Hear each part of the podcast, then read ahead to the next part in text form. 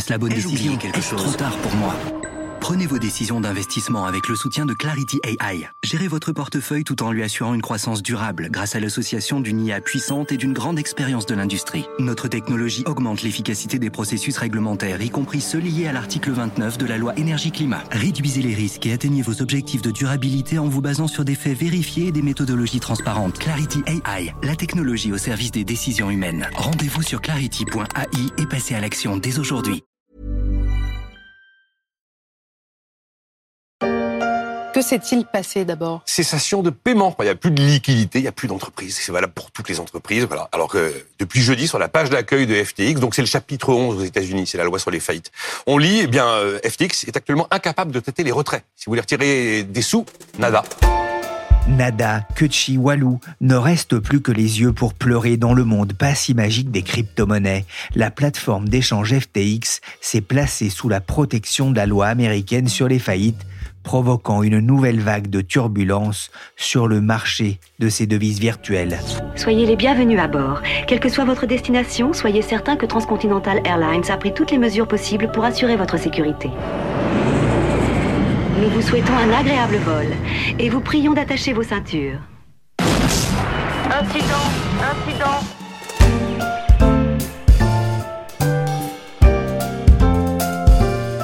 Je suis Pierrick Fay, vous écoutez La Story, le podcast d'actualité des échos, et on va revenir sur le parcours de FTX, passé en trois ans, du paradis fiscal à l'enfer. However, the value of a lot of their holdings obviously have fallen dramatically. You have FTX trading, the FTX US entity. Nouvelle scène de panique sur le marché des crypto-monnaies le 11 novembre après l'annonce de la faillite de la plateforme FTX, considérée quelques heures plus tôt encore comme la deuxième plus grande plateforme au monde d'échange de crypto-monnaies. Le Bitcoin s'est rapproché de son plus bas niveau depuis deux ans, à un peu plus de 15 000 dollars, alors que le jeton créé par FTX a perdu plus de 80% de sa valeur en quelques jours. Cela rappelle un peu les mésaventures de MTGOX, plateforme d'échange japonaise déclarée en faillite en 2014. Mais c'était une autre époque pour ce marché encore jeune des crypto-monnaies. Les sommes en jeu aujourd'hui sont bien plus considérables, alors que la valorisation de FTX atteignait 32 milliards de dollars avant la mise en faillite retentissante de la plateforme. Bonjour Bastien Bouchot. Bonjour Pierrick. Vous êtes journaliste au service marché des échos. Et bonjour Thomas Pontiroli. Bonjour Pierrick. Journaliste aux échos, spécialiste du Web3 et du métavers.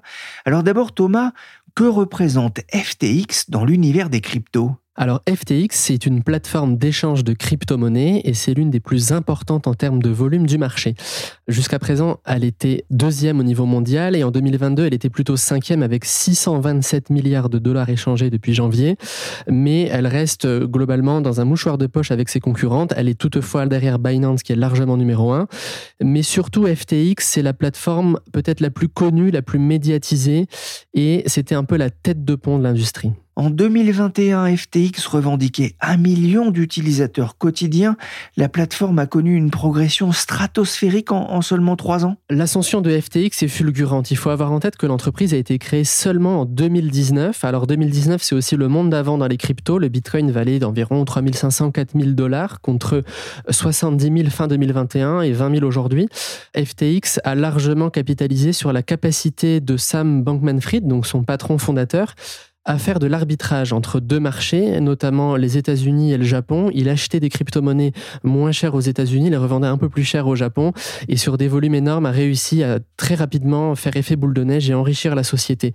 FTX s'est rapidement imposé comme un des principaux échanges de crypto-monnaies, mais notamment aussi parce que SBF avait le bras long. Le succès de FTX tient aussi à la capacité de Sam Bankman-Fried à lever des fonds. Euh, la société a levé au total 1,8 milliard de dollars, y compris début 2022, alors que les fonds s'étaient taris dans la tech. La société avait levé 900 millions auprès notamment de Sequoia Capital et de SoftBank, donc deux fonds vraiment de tout premier rang. FTX Trading et approximativement 130 compagnies affiliées à FTX Group ont débuté la procédure volontaire du Chapter 11 afin d'évaluer et de monétiser leurs actifs. Le 11 novembre, FTX publie un communiqué qui fait l'effet d'une bombe. Il se met sous la protection de la loi sur les faillites américaines, le chapitre 11.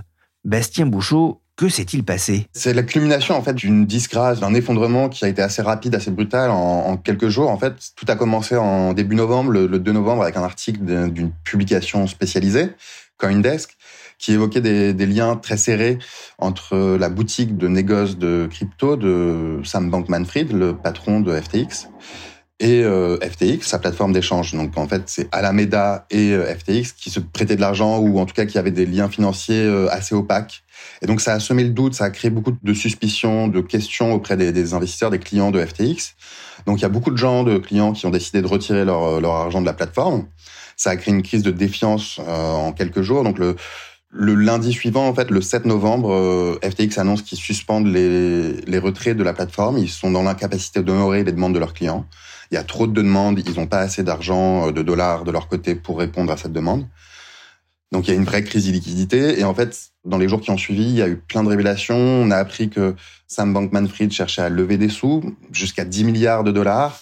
Donc ça donne une idée du manque d'argent qu'il y avait sur la plateforme. Et en, même temps, on apprend qu'il y avait potentiellement des fraudes, que la plateforme a prêté de l'argent à la MEDA, donc la boutique de négoce, de manière illégale et que ces sous, ils, sont, ils ont disparu potentiellement. Tout ça se passe en quelques jours. Euh, il y a des révélations qui arrivent euh, heure après heure. Et le vendredi, effectivement, euh, le 11 novembre, on apprend que FTX s'est placé sous la protection du, du, régime des faillites. Ça a été un choc, quoi. Et cette disgrâce, en plus, elle s'est amplifiée, elle s'est aggravée dans, les heures qui ont suivi. On a appris qu'il y avait un piratage qui avait eu lieu euh, juste dans la foulée de la déclaration de la mise sous faillite. Donc il y a plusieurs centaines de millions de dollars, jusqu'à euh, près de 500 millions de dollars qui ont été euh, volés comme ça dans, dans la foulée de la déclaration en faillite. Ouais, le groupe avait besoin d'argent alors que les retraits massifs de ses clients ont été évalués à 6 milliards de dollars en 72 heures. Il faut dire que ça faisait plusieurs jours déjà que le marché s'inquiétait pour FTX. Il y avait déjà eu une alerte avec l'échec de ce rapprochement entre FTX et l'un de ses plus gros concurrents, Binance. Binance qui semble avoir joué le rôle d'un mauvais génie. Oui, le rôle joué par Binance et son patron euh, Chengpeng Zhao, CZ, comme il est surnommé dans, le milieu, c'est assez trouble en fait, euh, parce que dès le début novembre, après la publication de l'article de CoinDesk, CZ a publié sur Twitter des messages qui disaient qu'il allait retirer de la plateforme FTX plusieurs centaines de millions de dollars qu'il avait encore en, en, jetons FTT, qui sont les jetons euh, de la plateforme de Sam Bankman-Fried. Et donc ça a créé un appel d'air en fait, ça a donné un signal euh, à ses partisans, euh, aux personnes qui lui font confiance dans le milieu, que lui il avait des doutes sérieux sur FTX, qu'il ne souhaitait plus être associé à ça, à cette plateforme. Et donc c'est potentiellement lui qui a lancé le, la ruée sur les guichets en fait, le, le bank run qui a créé cette pression sur FTX.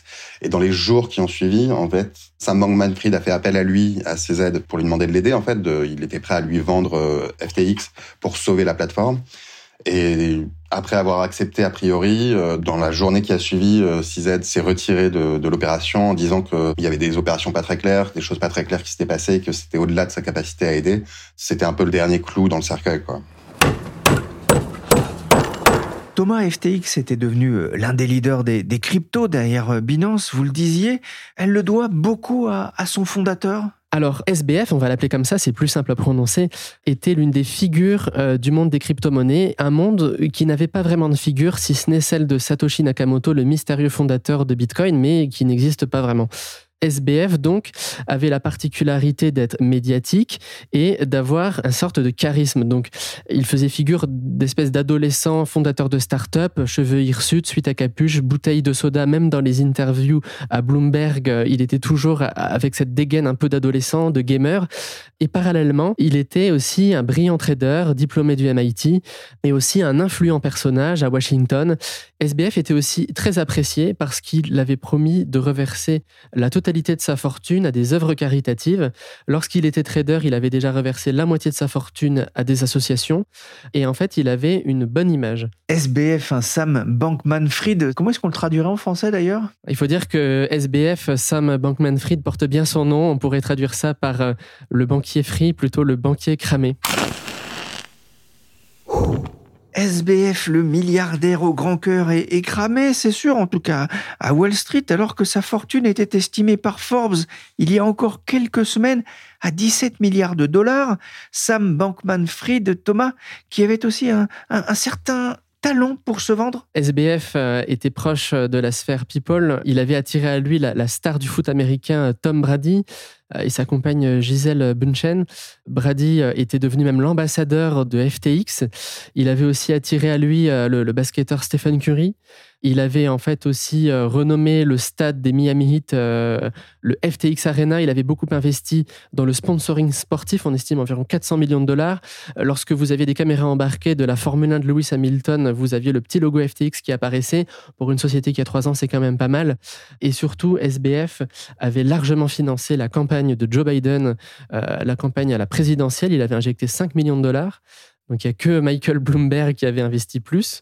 Lors de l'élection mi-mandat aux États-Unis, euh, SBF avait investi 40 millions de dollars et il se dit qu'il avait prévu d'injecter 1 milliard de dollars dans la campagne de 2024. Et les milieux de l'ultra-droite aux États-Unis, proches de Trump, se délectent d'ailleurs hein, sur Twitter de la mauvaise passe du jeune entrepreneur en rappelant ses liens avec Biden, mais aussi son soutien au président ukrainien un jeune entrepreneur euh, qui croisait d'ailleurs aussi le fer avec l'autre star de la sphère des crypto-monnaies, un certain CZ. Alors pour ceux qui suivent les échanges de SBF donc sur Twitter, euh, ils ont pu remarquer qu'il y avait depuis environ deux ans une vraie partie d'échecs avec son grand concurrent Changpeng Zhao, le patron de Binance, donc euh, CZ pour les intimes. Ils ont un style tout à fait opposé. CZ est plus discret, plus taiseux, bien que très volubile sur Twitter, mais un personnage moins médiatique, alors que SBF est beaucoup plus présent dans les grands médias. Il y avait une vraie bataille d'ego entre les deux, un style que tout oppose, hein, mais les deux se disputent un peu le leadership de l'industrie des, grandes plateformes de, de crypto-monnaies. Les deux se connaissent bien parce que CZ avait précédemment euh, détenu des parts du capital de FTX. Il les a revendues aujourd'hui et c'est en grande partie ce qui a causé aussi euh, cet effet domino. La fortune de Sam Bankman-Fried a fondu de près de 94% en un jour dans la trajectoire du jeton FTT dont la valeur est passée de 25 dollars début novembre à 1 dollar aujourd'hui. C'est une sacrée claque pour le fondateur de FTX qui rêvait il y a un an de racheter, pourquoi pas, l'un des géants de la finance traditionnelle comme Goldman Sachs ou la bourse de Chicago. Je suis désolé, j'ai merdé, j'aurais dû faire mieux, écrivait-il hein, le, 10 novembre sur Twitter. Comment SBF se défend-il notamment sur les réseaux sociaux? Dans un premier temps, quand la crise a éclaté, SBF a commencé par un gros mensonge. Il a déclaré FTX va bien, les actifs vont bien, FTX dispose d'assez de liquidités pour couvrir tous les fonds des clients. Et il a ajouté Nous n'investissons pas les actifs des clients. En fait, il a supprimé ce tweet aujourd'hui.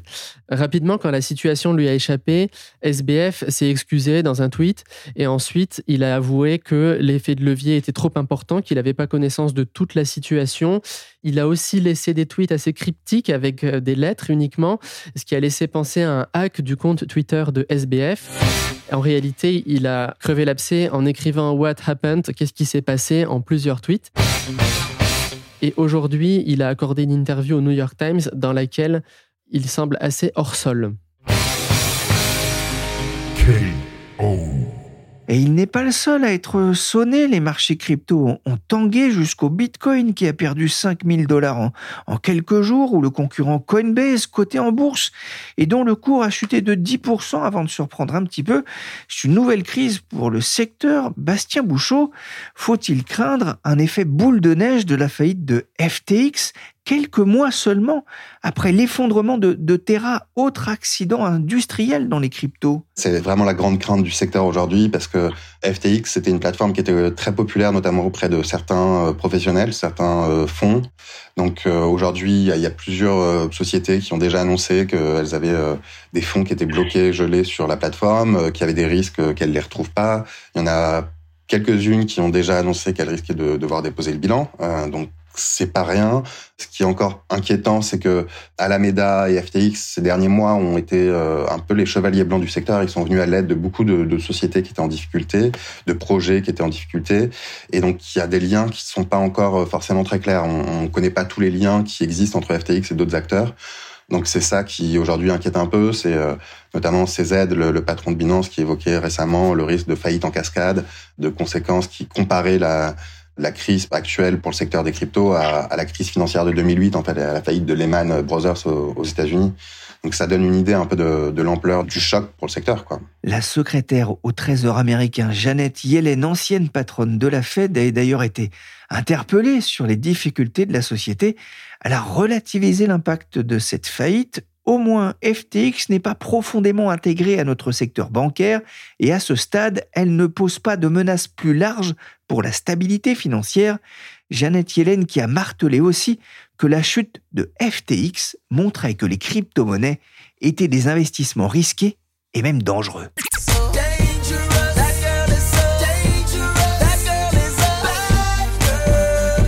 Marché très spéculatif, très grisant pour de nombreux investisseurs, notamment aux États-Unis. Thomas Pontiroli, on a vu le rôle joué aussi par Binance, le numéro un du secteur dans cette affaire qui a précipité la, chute de FTX. Comment a réagi euh, Binance et son fondateur? Le grand concurrent Changpeng Zhao, dans un premier temps, on a eu l'impression qu'il a pris peur parce qu'il y a une vraie crise de crédibilité aujourd'hui dans les cryptos qui n'en est pas à son premier scandale. Et là, ça touche un acteur qui était censé être de confiance. Donc Changpeng Zhao a tout d'abord proposé la création d'un fonds de réserve pour vraiment rassurer les investisseurs, parce que c'est le nerf de la guerre. Ensuite, il a appelé à plus de régulation pour montrer sa bonne foi envers les autorités. Et dans un troisième temps, il s'est montré assez démuni en expliquant, bah, une fois qu'on avait appelé à plus de régulation et qu'on montrait ses réserves, les plateformes ne pouvaient pas faire grand-chose de plus. Ça risque de demander des efforts, mais que pouvons-nous faire d'autre? Reconstruisons, a écrit effectivement euh, CZ dans un message Twitter. Il faut plus de régulation pour protéger les investisseurs, mais on va le rappeler, FTX a son siège social aux Bahamas, alors que Binance n'a pas de siège centralisé, de quoi compliquer la tâche des régulateurs. En attendant, la police des Bahamas a lancé une enquête pour déterminer si des faits de nature criminelle ont eu lieu en lien avec le régulateur boursier et financier de l'archipel.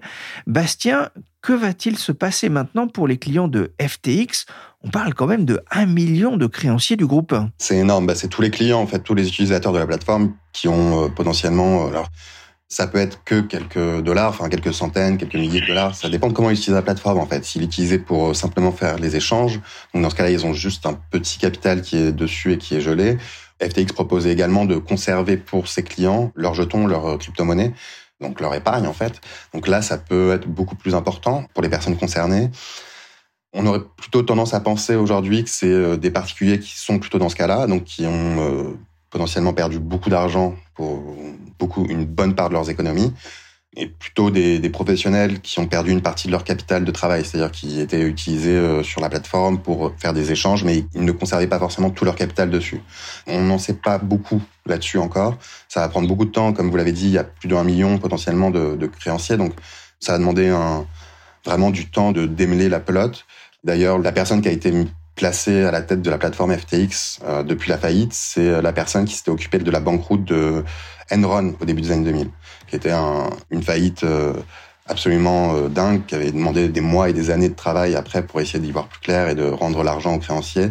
Donc, on ne sait pas combien de temps ça va prendre, on ne sait pas s'ils vont être en capacité de récupérer leurs sous, puisque il y a une partie des fonds qui ont été détournés de la plateforme FTX apparemment, qui ont disparu.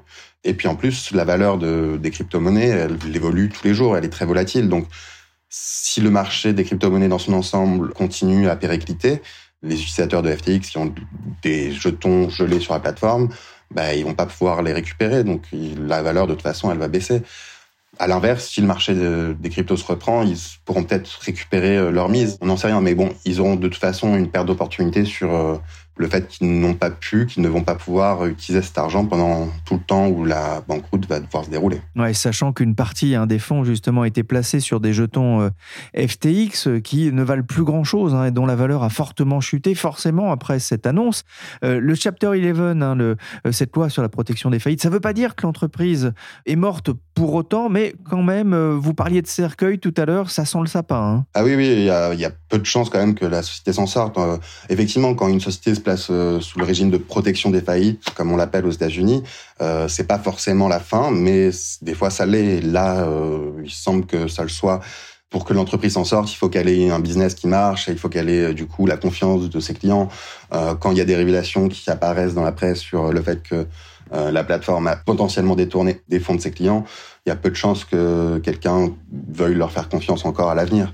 Donc dans ce cas-là, on est plutôt dans l'optique d'une liquidation en fait à venir de FTX. Il y a peu de chances qu'il y ait un sauvetage. Après, euh, Sam Bankman-Fried est encore a priori en train d'essayer de lever des fonds. Il...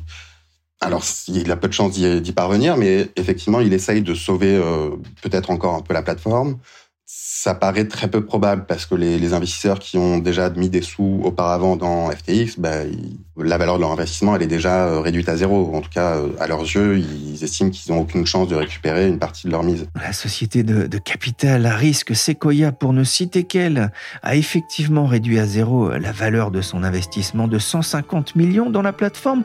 On a découvert au passage que le jeune prodige des cryptos jouait à un jeu vidéo au moment même où il cherchait à convaincre Sequoia d'investir dans FTX. Et d'ailleurs, euh, depuis la faillite, il passerait pas mal de temps à jouer à un jeu vidéo Storybook Brawl. Ça m'aide à me détendre un peu, ça me vide l'esprit, c'est ce qu'il a expliqué au New York Times. Bastien, un dernier mot, que risque justement SBF, le fondateur de FTX pour le moment, il n'a pas été accusé de quoi que ce soit. Il fait pas l'objet d'un dépôt de plainte, euh, mais ça risque d'arriver dans tous les cas, euh, que ce soit de la part de clients ou d'investisseurs. En plus, il a semblé un peu euh, avouer sur Twitter qu'il avait effectivement détourné des fonds pour sauver Alameda, donc sa boutique de trading, mais ça semble de toute manière illégal. Alors après, la question c'est qui a une juridiction en fait, qui peut le poursuivre vu qu'il est basé aux Bahamas? Est-ce que c'est les Bahamas? Est-ce que euh, les États-Unis peuvent s'en mêler? Les États-Unis enquêtent a priori déjà sur la situation, donc ils s'y intéressent de très près. Et d'après ce qu'on comprend, euh, dans ces cas-là, ils trouvent souvent un moyen d'imposer leur juridiction en fait.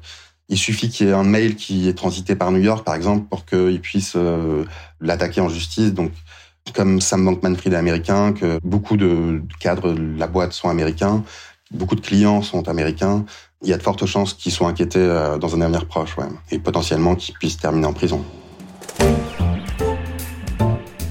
Merci Bastien Bouchot, spécialiste marché aux échos, et merci Thomas Pontiroli, que vous pouvez retrouver tous les mardis avec sa newsletter Les échos du métavers. Cette émission a été réalisée par Willy Gann, chargé de production et d'édition Michel Varnet. La story est disponible sur toutes les plateformes de téléchargement et de streaming de podcasts. Abonnez-vous pour ne manquer aucun épisode.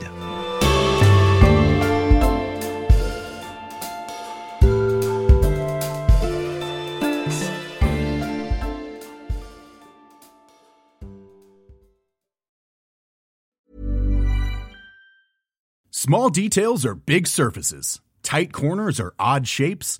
Flat, rounded, textured, or tall. Whatever your next project, there's a spray paint pattern that's just right. Because Rust new Custom Spray 5 and 1 gives you control with five different spray patterns. So you can tackle nooks, crannies, edges, and curves without worrying about drips, runs, uneven coverage, or anything else. Custom Spray 5 and 1 only from Rustolium.